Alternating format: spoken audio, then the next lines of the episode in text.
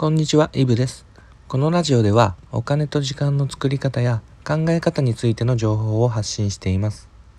本日は集中できる環境づくりというテーマでお話ししていきます。皆さんはこんな経験ないですかね？家でいざ勉強しようとしたり副業に取り組んだりしようと思って作業に向かってみたものの、まあ、なんか集中できなくて結局ダラダラして終わっちゃったり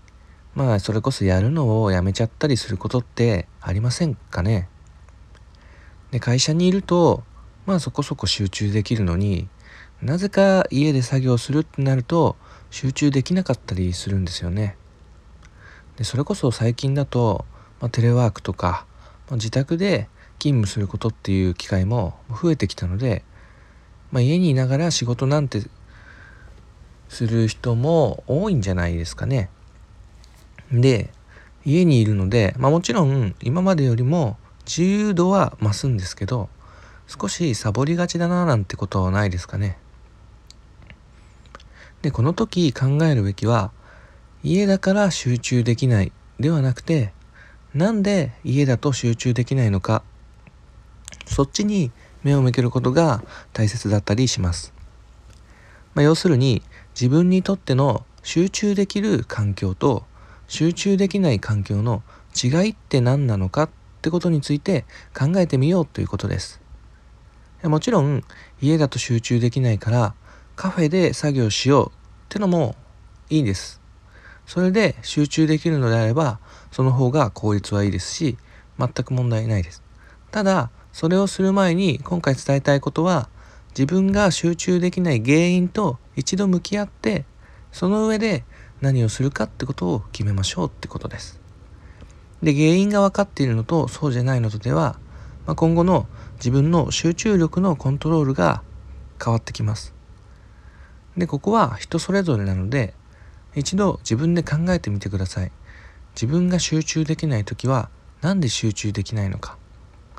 でこの時気をつけたいのは自分任せにしないことです。どういうことかというと、例えば家にいるとスマホをついついいじってしまうので集中できないっていうのであれば、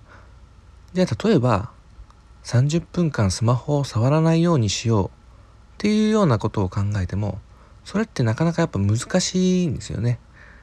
まあ、どうしても人って弱い生き物なので、まあ自分にとってまあ、甘えてしまうってことができるので、まあ、どちらかというと仕組みの方を改善してあげましょう。で例えばスマホを触れない仕組みを作ればいいわけですし、まあ、他の部屋に置くでもいいですしそれでも触ってしまうんであればもう触れないようなどこか鍵をかけてしまうとかでもいいですしで他にも例えば周りに人がいないから上司がいないから集中できないんであれば、まあ、そういった緊張感が生まれるような仕組みを作ればいいわけです。まあ、それこそ人のいるカフェで作業するでもいいですし、まあ、やり方は考えてみるといろいろあると思います。まあ、眠くなってしまって作業ができないなんてのも同じですよね。でこんな感じでなんで自分が集中できないのかを考えてみるんです。まずは自分が集中できる環境と集中できない環境のその違いを知ってその差を埋めることが大切です。そこを少し意識するだけでも今後の集中力っていうのは大きく変わってきます。でそれこそ集中できないなーなんて思ったその時になんで今集中できてないんだろうっていうふうに少し考えてみてください。ということで本日は集中できる環境づくりというテーマでお話しさせていただきました。それでは良い一日をお金と時間の作り方のイブでした。